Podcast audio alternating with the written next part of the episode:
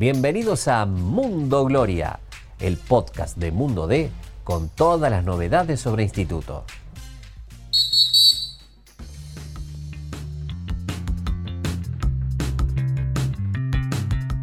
¿Qué tal? ¿Cómo les va? ¿Cómo andan? Bueno, seguramente masticando bronca todavía por lo que fue la derrota en el clásico con Talleres. ¿Cómo estás vos, Hernán? Eh, ¿Cómo andás, Agus? Arrancamos un nuevo episodio de Mundo Gloria. En este caso, complicado, difícil, después de un triunfo de Talleres en Alta Córdoba, que la verdad que pegó duro, caló hondo en el hincha. Eh, que se fue masticando bronca y, tristeza también diría, más allá de que fue aplaudido el equipo eh, en el final, creo premiando lo que ha hecho durante todo, todo el ciclo Bobaglio, ¿no? Sí, una mezcla de, sensaciones, ¿no? Por un lado, raro ver al equipo de Bobaglio derrotado en Alta Córdoba. La primera vez que la gente lo ve perder en vivo y en directo al equipo de Lucas, que podía pasar en algún momento, pero si había un día en el cual el hincha no iba a querer parar era este partido, sobre todo en la forma en que lo hizo, un equipo que terminó regalando el primer tiempo, que reaccionó un poco tarde y cuando reaccionó esa reacción no fue acompañada de la eficacia necesaria para traducir en goles eh, eh, esa levantada y, después tuvo una mandíbula frágil en el segundo tiempo porque las dos veces que llegó Talleres, dos o tres veces, Talleres convirtió. Sí, sí, la verdad que por ahí es cierto que siempre eh, Lucas Bobaglio hace un análisis bastante lógico de, lo que es el partido, por ahí nunca se pone el cassette y en esta ocasión eh, tampoco lo hizo, reconoció que el equipo gastó muchas energías en pelear, en discutir, en un primer tiempo muy nervioso de instituto que lo vimos más abocado a eso de la lucha y, perdió un poco el eje por donde iba el partido, ¿no? Y, creo que si Instituto hubiera salido a jugar el primer tiempo como lo hizo en el segundo, eh, la historia sería otra, pero bueno, ya el partido es historia, ¿no? Sí, salvando las distancias, el primer tiempo del partido con Talleres me hizo acordar en algún punto lo que fue el primer tiempo del clásico con Belgrano en Alberdi. Y también lo regala el Instituto, que se corrió tarde, ir a buscarlo, que, que, que entró mucho en esa fricción. Bueno, Escuchamos lo que decía ahora, vamos a escuchar la palabra del propio Bobaglio, analizando un poco lo que fue el partido y poniendo el foco en un error que él admite, en que su equipo eh, eh, lo, peleó más de lo que lo jugó al primer tiempo y que de hecho él en el entretiempo le dice a los jugadores, estamos a un gol, estamos en partido, vamos a buscarlo, pero, pero con fútbol, no con tanta fricción. Escuchamos la palabra del entrenador Lucas Bobaglio. Dale, lo escuchamos. Tal vez sí, tal vez el 3 a 0 fue un castigo excesivo. Hasta el 3 a 0 las tres situaciones claras de Talleres habían terminado dentro de nuestro arco. Nosotros en el medio tuvimos algunas como para haberlo empatado. Eh, no tanto haberlo descontado porque una vez que ya la diferencia se hizo grande no tuvimos situaciones claras de la calidad que tuvimos al principio del segundo tiempo pero me parece que el 3 a 0 en definitiva termina siendo un resultado excesivamente abultado. Bueno, Hernán, escuchamos ahí la palabra de un Bobaglio que imagino ya pensando en lo que va a ser el partido del viernes con Platense, porque acá hay que dar vuelta de, página rápido y, hacer hincapié en lo, digamos, del mismo modo que cuando Instituto le gana a Boca dijo son tres puntos y ya hay que pensar en la final que viene, son tres puntos lo que se perdieron contra Deres y hay tres puntos en juego ante Platense en pos de un objetivo que se llama llegar a 50 puntos para, para no tener problemas con el promedio, ¿no? Sí, lo hemos hablado mucho también en el podcast en la temporada anterior y, recalcar que este equipo siempre se ha levantado rápido de, de golpes, de adversidades, cosas que le han pasado y bueno, lo va a tener que hacer ahora porque esto sigue, porque viene Platense, porque viene una seguidilla, como decías vos. Eh, y yo creo que Instituto, eh, si, si, volvemos un, segundo al partido con Talleres, eh, obviamente es difícil explicar un 3 a 0 y decir que fue importante el arquero rival, ¿no? Pero claramente podría haber cambiado la historia del partido si en esas primeras situaciones que tuvo podía empatarlo. Creo que cambiaba radicalmente el destino del juego. Pero bueno, parece Rodrigo Garro, justamente Rodrigo Garro, un ex instituto, que todavía tiene el 40 del pase y la gloria, y hace un gol en una cancha que conoce muy bien, y yo creo eh, que ahí se termina la historia, ¿no? Sí, lo creo y lo compartieron la mayoría de, los protagonistas. Incluso el mismo Garro es protagonista también del primer gol de Talleres con un centro exquisito a la cabeza de, de Catalán falla el Arcón ahí que se resbala en esa jugada. Eh, bueno, lo vamos a escuchar en un, instante al, Palomo que tenía una bronca bárbara. Y, el mismo Larcón me decía, si a mí me da lo mismo perder con Platense, con Atlético Tucumán, yo la bronca que tengo después de perder un partido, no me la cambia el rival y, la cara del Palomo decía mucho en ese sentido. Qué duelo que tuvo con Michael Santos en el primer tiempo, ¿no? Creo que también fue parte un poco de desviar la atención, estuvo más pendiente de ese ida y vuelta que también los dejó también a Mosevich cerca de, una tarjeta casi anaranjada, ¿no? Sí, eh, coqueteó con la roja, me hizo acordar lo de Mosevich a lo que pasó con Parnizar y con Atlético Tucumán, que estaba amonestado y, la gente se miraba en la platea como diciendo, sacalo lo Bobaglio porque le van a sacar la segunda amarilla eh, no sé si terminó jugando gratis, pero sí al límite, al límite, al límite Mosevich, que llegó muy con lo justo también, porque venía de, un desgarro. Esa es otra pregunta, y estando bien el partido en la platea, en el medio de los hinchas, y muchos eh, decían por qué no jugó el uruguayo Varela, ¿no? Bueno, con el diario del lunes en este caso es muy fácil eh, decir de haber mantenido esa saga, pero, pero bueno, me parece que Bobaglio apostó por Mosevich, que había tenido un inicio de campeonato espectacular, y, bueno, eh, son cosas que suceden cuando los resultados no se dan, ¿no? Sí, levantó un poco en el segundo tiempo Mosevich, pero una primera etapa floja.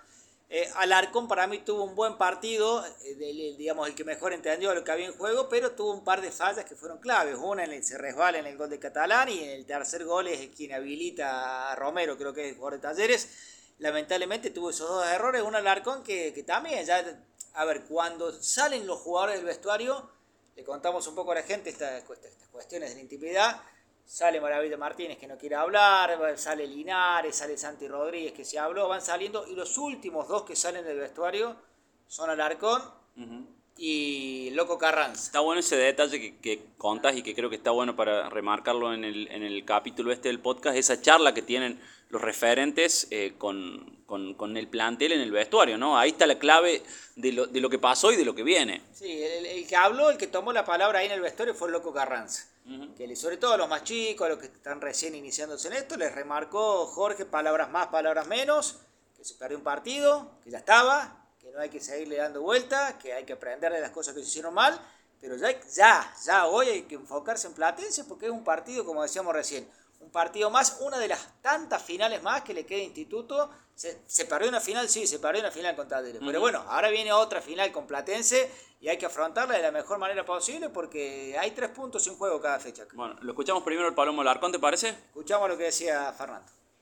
Bronca porque se nos, se nos escapa un partido, perdemos un partido que, que la verdad no, no, no, no era la idea, nosotros salimos, no hicimos el, primer tiempo que, teníamos que hacer, regalamos un tiempo, esa la bronca, entramos en, en, querer ensuciar el partido y no, nosotros tenemos que dedicarnos a jugar, bueno, es algo de, lo que tenemos que corregir y bueno. Eh, se encuentran con un gol de pelota parada, eh, después el arranque del segundo tiempo creo que, que es el equipo que tenemos que ser, tuvimos varias ocasiones, no lo pudimos meter, después el, segundo gol creo que fue el, fue algo donde realmente nos, liquidó, eh, nos golpeó, nos dieron nada, no, realmente no lo esperábamos y bueno, eh, nada, había que, había que seguir igual duele más la derrota por ser contra Talleres, que la gente estaba muy ilusionada, no desde temprano la cancha, o, es bueno mismo, digamos? Ah, yo tengo la misma bronca como si hubiese jugado contra cualquier equipo. Eh, no me gusta perder y, nada. Eh, yo sé que la gente lo siente un montón, estos partidos, todos nosotros también. Yo soy uno de los que más siento todos los partidos. Pero, pero nada, eh, ya está, ahora hay que levantar la cabeza y, y el viernes tenemos que, tenemos una nueva final contra Platense, un rival directo, entonces nada, tenemos que sacarlo adelante. Fueron los últimos en salir con Jorge, se quedaron hablando algo con, con Lucas, ¿qué, ¿qué, dijeron? ¿Cuál fue el mensaje? No, eh, ya está, hay que levantar la cabeza. Eh, mañana hay que volver a entrenar y, como te dije antes, eh, el viernes tenemos una final y bueno, a revertir lo malo que hicimos hoy y nada, ojalá Dios quiera podamos traer los tres puntos para Córdoba. Bueno, Abu, siempre, siempre frontal el palomo, siempre al hueso, así como juega, así como vive, así como habla. Eh, bueno, eh, es importantísimo como líder, como referente de vestuario, pero también lo es el Loco Carranza, eh, con el que también tuviste la suerte de charlar y, y contó un poco esa intimidad después de una derrota tan dolorosa, ¿no? Sí, sí, sí, el Loco Carranza que bueno, que, que, dio la cara, que incluso en un momento él habla y explica si hay un gol en el cual caerle a Jorge, fue en el, gol de Garro. Él dice haber estado tapado, un poco tapado en esa jugada, no, no, no como excusa, pero como que le cuesta tarde en reaccionar a, a raíz de eso. Incluso él no sabía si se había desviado o no nadie en la pelota. Me da la sensación de que no se desvía nadie. Pero creo que si hay un gol en el cual Jorge tiene algo de responsabilidad es en ese, porque en el tercero nada que hacer, en el primero tampoco. Luego no tuvo demasiadas intervenciones, más allá de una que tapa al final con el partido liquidado, pero creo que Talleres tuvo 5 o 6 chances claras y termina convirtiendo tres goles, ¿no? sí, obviamente es así, pero bueno, mejor que, que, hablar, que nosotros hablemos es escucharlo al loco, así que escuchamos lo que decía Jorge Carranza después de, de, este, de esta derrota tan dolorosa y lo que se habló en el vestuario de instituto.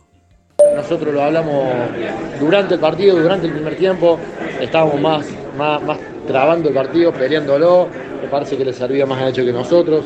Eh, después en el segundo tiempo salimos con, con, otra impronta, intentamos circular, intentamos asociarnos. De hecho, en los primeros minutos tuvimos dos situaciones claras, una que se ha caído y otra que, que queda en la línea.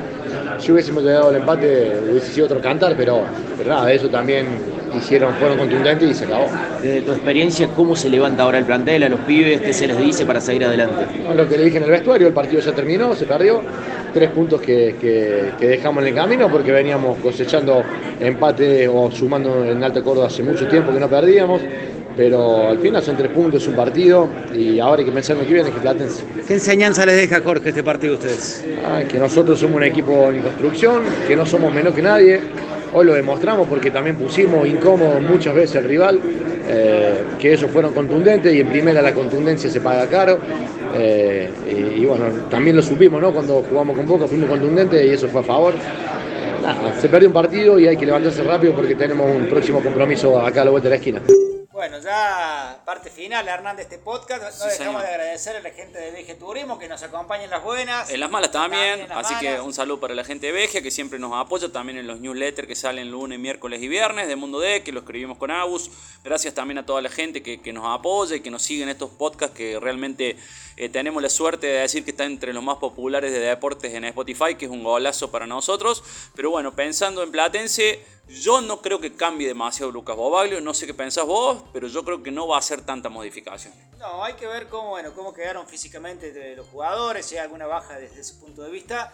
Si hay que cambiar algo, y no nos vamos a meter a fondo en el, en el terreno de Lucas Bobaglio, pero sí analizar un poco lo que vimos, me da la sensación que por los laterales hoy Instituto lo atacaron, le hicieron bastante daño.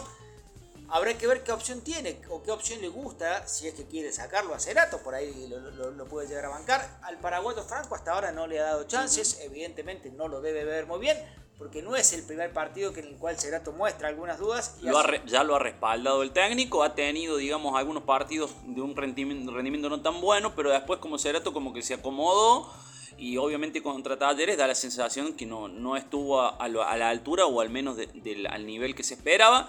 Bueno, habrá que ver qué, qué, decide Lucas en una semana, que es corta porque ya juega el viernes instituto y después viene esa seguidilla. Recordamos algo que va con eh, Vélez. Martes a las 21.30, martes sí, 11 de abril, martes 21.30.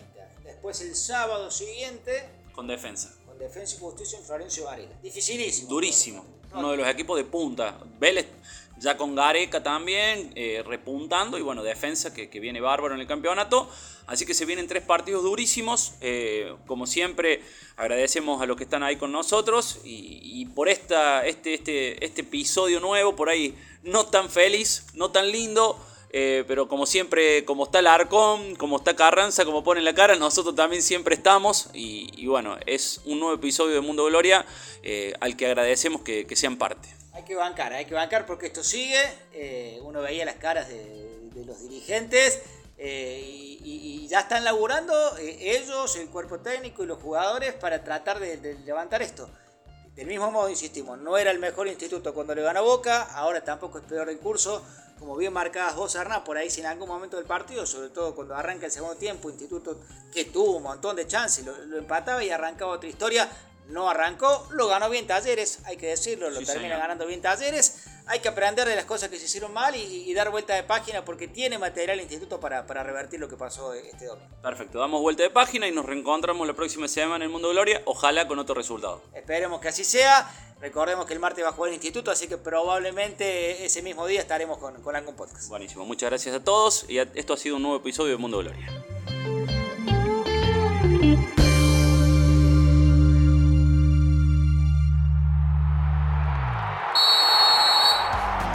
Gracias por escuchar este episodio. Te invitamos a visitar mundode.com.ar para estar al día con todas las noticias sobre la gloria. Nos encontramos de nuevo la semana que viene.